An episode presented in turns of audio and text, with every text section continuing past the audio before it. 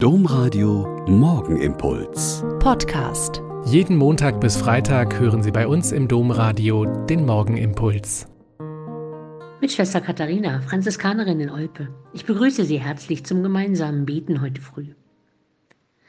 Eine junge Frau, gerade mal 17 Jahre alt, wächst beim Onkel am Gardasee auf, weil ihre Eltern kurz nacheinander gestorben sind.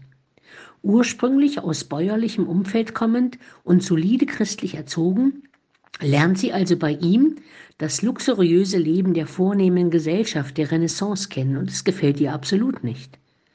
Sie geht deshalb in den dritten Orden des heiligen Franziskus, eine Laiengemeinschaft, die also zu Hause lebt und sich vorrangig karitativen Diensten widmet. Sie widmet sich der Kindererziehung.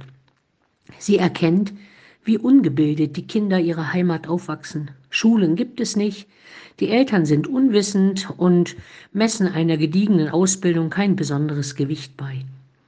In ihrem Heimatort kann sie zunächst einige Freundinnen überreden, zusammen mit ihr eine Art regelmäßige Schule zu organisieren.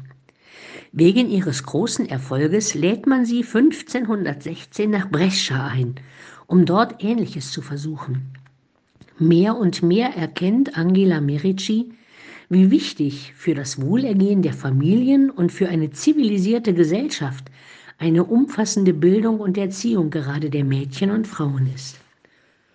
Und aus diesem kleinen Anfang einer jungen Frau und einiger Freundinnen wird der große Orden der Ursulinen, der neben den Jesuiten die Erziehung und Bildung großer Teile der Jugend Europas und Amerikas anvertraut ist. Angela verfasst Merkschriften und ein Vermächtnis. Beide Schriften mit Anleitungen für Erzieherinnen.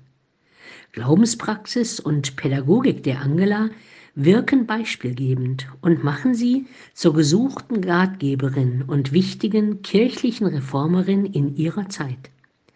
Zwei Merksätze von ihr, also bald mehr als 500 Jahre alt, gebe ich gerne mit in den Tag. Sie schreibt, Übt gegenüber jedermann Freundlichkeit und gebt vor allem Acht, dass eure Weisungen nicht unter Zwang erfüllt werden. Denn Gott hat einem jeden die Freiheit verliehen.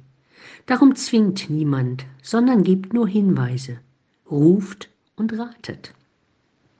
Und der zweite Satz? Handeln, wie der Geist es eingibt. Weitergeben, was Jesus lehrt. Auf bewährten Wegen Neues wagen. Der Morgenimpuls mit Schwester Katharina, Franziskanerin aus Olpe, jeden Montag bis Freitag um kurz nach sechs im Domradio. Weitere Infos auch zu anderen Podcasts auf domradio.de.